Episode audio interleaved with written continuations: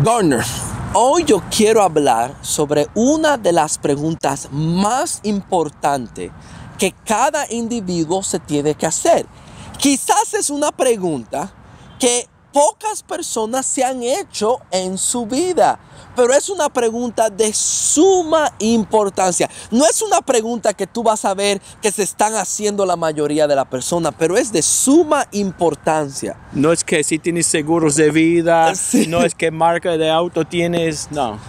Pero primero la introducción. Ah, Bienvenido aquí al, al programa, en el segmento aquí en el Profe Show, donde siempre tratamos de, de hablar sobre la Biblia, de hablar de tópicos que aplican a nuestra vida, de hablar de a veces temas controversiales, pero queremos ayudarlo y edificarlo. Roger, y como siempre con nosotros, Gardner. Garner. Ah, quizás no conoce o quizás es la primera vez que nos está viendo hoy en día.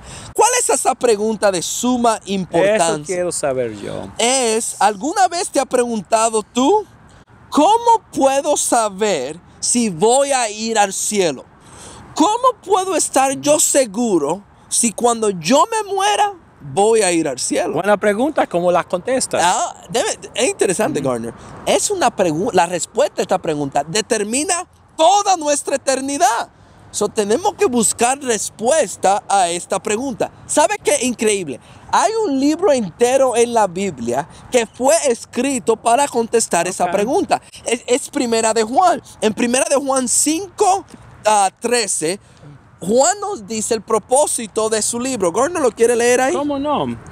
Estas cosas os he escrito a vosotros que creéis en el nombre del Hijo de Dios, para que sepáis que tenéis vida eterna. Nota, él escribe este libro para que sepáis, ah, para que sepáis que tenéis vida eterna. Es la misma pregunta. Sí. ¿Cómo saber si voy a heredar la vida eterna? ¿Cómo saber si tengo vida eterna? ¿Cómo saber si voy a ir al cielo? Otra manera de decirle, ¿cómo sé si voy a ser salvo? O, o cómo, cómo yo voy- cómo puedo tener confianza en el día Buena del juicio? pregunta. O, o cómo yo sé que tengo una relación con Jesús. En, el, en, en primera de Juan, él usa diferentes palabras para hablar de lo mismo, ¿Verdad? para contestar esta pregunta que es de suma importancia. Ahora, Garner, hay algunas suposiciones que hacemos cuando tratamos de contestar esta pregunta. ¿Cómo yo puedo saber si voy a ir al cielo? Una de ellas es, todo el mundo va a ir al cielo. Así dicen algunos. Garner, todos los funerales, todavía yo no he ido a un funeral donde dicen que el muerto no sabemos dónde está. Sí, en los servicios fúnebres todos van al cielo. Exactamente. Aún el tigre, el peor tigre de todos. Exactamente, es increíble. Y la suposición es, todo el mundo va a ir al cielo, no importa si es bueno o malo, al final del día todos estamos en un mejor lugar. No, es así. Este libro entero fue escrito para examinarnos nosotros mismos, a ver si realmente eh, podemos ir al cielo o, saber si vamos, estamos destinados allá o no. Otra mala suposición aquí, Garner, y es el, el pensar, ya con creer en Jesús, ya yo estoy destinado a ir al cielo. Es interesante, ¿se notaron a quién le está escrito este libro? Estas cosas os he escrito a vosotros que creéis en el nombre de Jesucristo, para que sepáis. Este libro fue escrito para creyentes, para que se examinen su vida, para saber si realmente están destinados para el cielo. So, el creyente no puede decir, ya yo creo en Jesús, ya yo creo en Dios, ya yo voy a cierta iglesia, ya yo estoy destinado a ir al cielo. No, Juan dice, Tú tienes que examinarte con los exámenes o con las pruebas que yo te voy a dar aquí. Y hay tres pruebas, Ok. Gardner, que, que Juan no- nos da aquí para saber. Y es primero la, el examen de la conducta. Ok. Él dice en primera de Juan 3, ah, 2, 3 y 4. Y en esto sabemos que hemos llegado a conocerle si guardamos su mandamiento. sí dice. El que dice yo he llegado a conocerle y no guardo sus mandamientos es un mentiroso y la verdad no está con él. So, el primero el ex- examen de la conducta. Estoy yo guardando los mandamientos de Dios. La próxima es el examen del amor. Ok. Primera de Juan 2, 9 y 10. Ok. Garner. El que dice que está en la luz y aborrece a su hermano está todavía en tinieblas. El que ama a su hermano permanece en la luz y en él no hay tropiezo. So, no solamente la conducta, si yo no estoy en cierto pecado, pero el amor también, Sí. cómo yo trato a mi prójimo. Pero el hay otro examen, el examen de la enseñanza.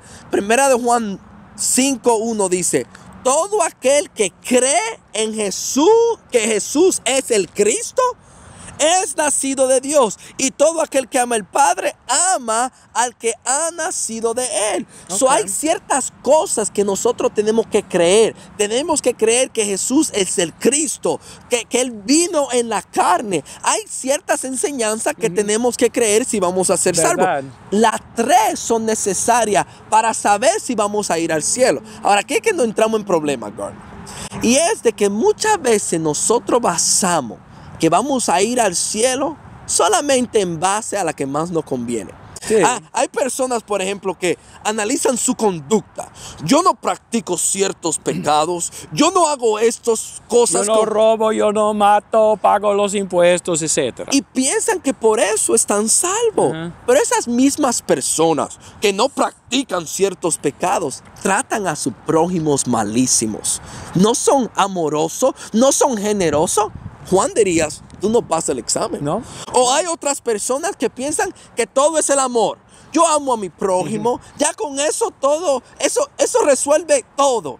Pero no es solamente amar al prójimo, ¿qué de tu conducta? Hay muchas personas que aman a su prójimo, que son generosos, pero están practicando pecados con la cual Dios no está de acuerdo. No pasa el examen. Ve, ve que es un paquete completo. No sabemos lo que es amar al prójimo si no es por lo que nos dice Dios. Y a veces nos engañamos a nosotros mismos diciendo que yo amo a todos, cuando la verdad es que estoy siendo egoísta. O, o la tercera, hay alguna persona que solamente analizan lo que creen. Yo creo en Dios. Yo voy a cierta iglesia. O, y ya con eso estoy salvo.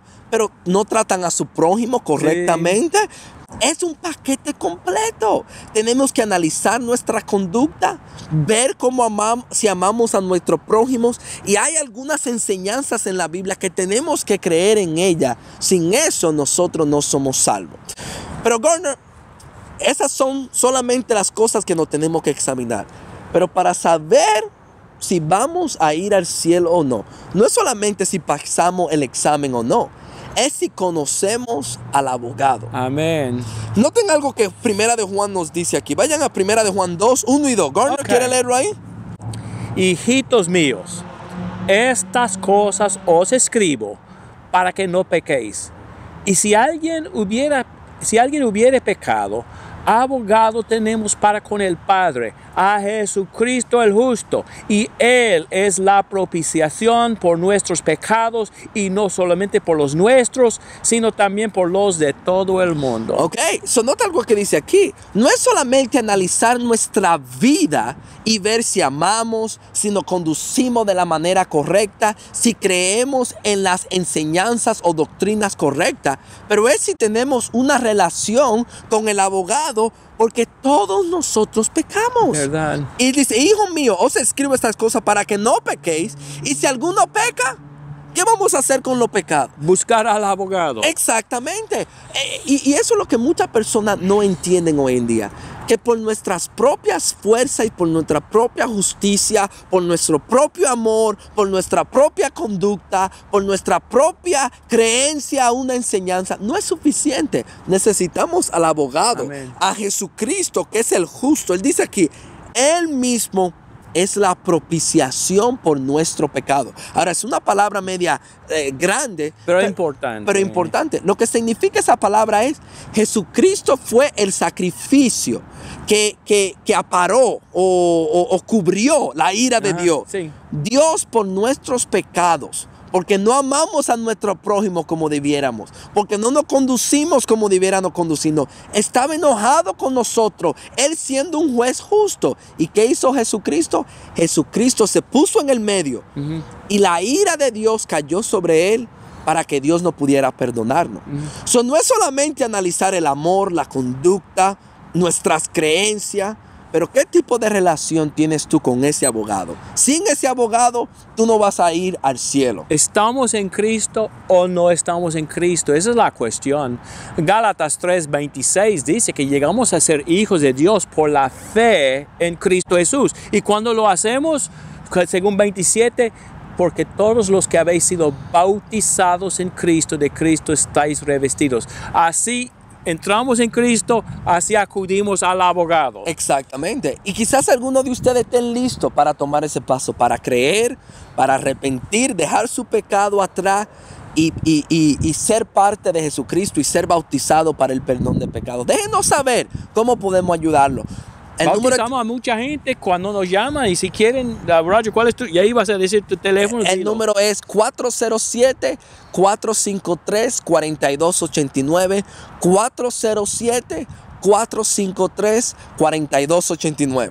También ah, ah, estudiamos la Biblia, aprendemos cómo acercarnos a Dios en la congregación que se reúne en 508 West, calle 139 en Nueva York, en Manhattan. Estamos cerca de City College. El tren 1 es la forma más, más rápida para llegar. La salida es 137, donde dice City College. Ahí estamos los domingos al mediodía, también los miércoles a las 7 y tenemos estudios bíblicos en todas partes de la ciudad durante la semana, en varios lugares, en Dunkin' Donuts y en Starbucks, en Burger King, en. McDonald's. O en, ca- en casas, En en, casas, apartamentos. exactamente, también. Llame a Roger y le avisamos en cuanto a una clase bíblica que usted puede asistir. Gracias por escuchar. No se olviden de la página de YouTube Crecer. Hay muchos videos ahí que lo pueden ayudar a ustedes a, a- a analizarse su vida mejor. Y, a- y- y hasta hay, hay, hay videos sobre el bautismo. Pueden también verlos ah, ahí también. Todos los días tratamos de agregar un video al, al sitio.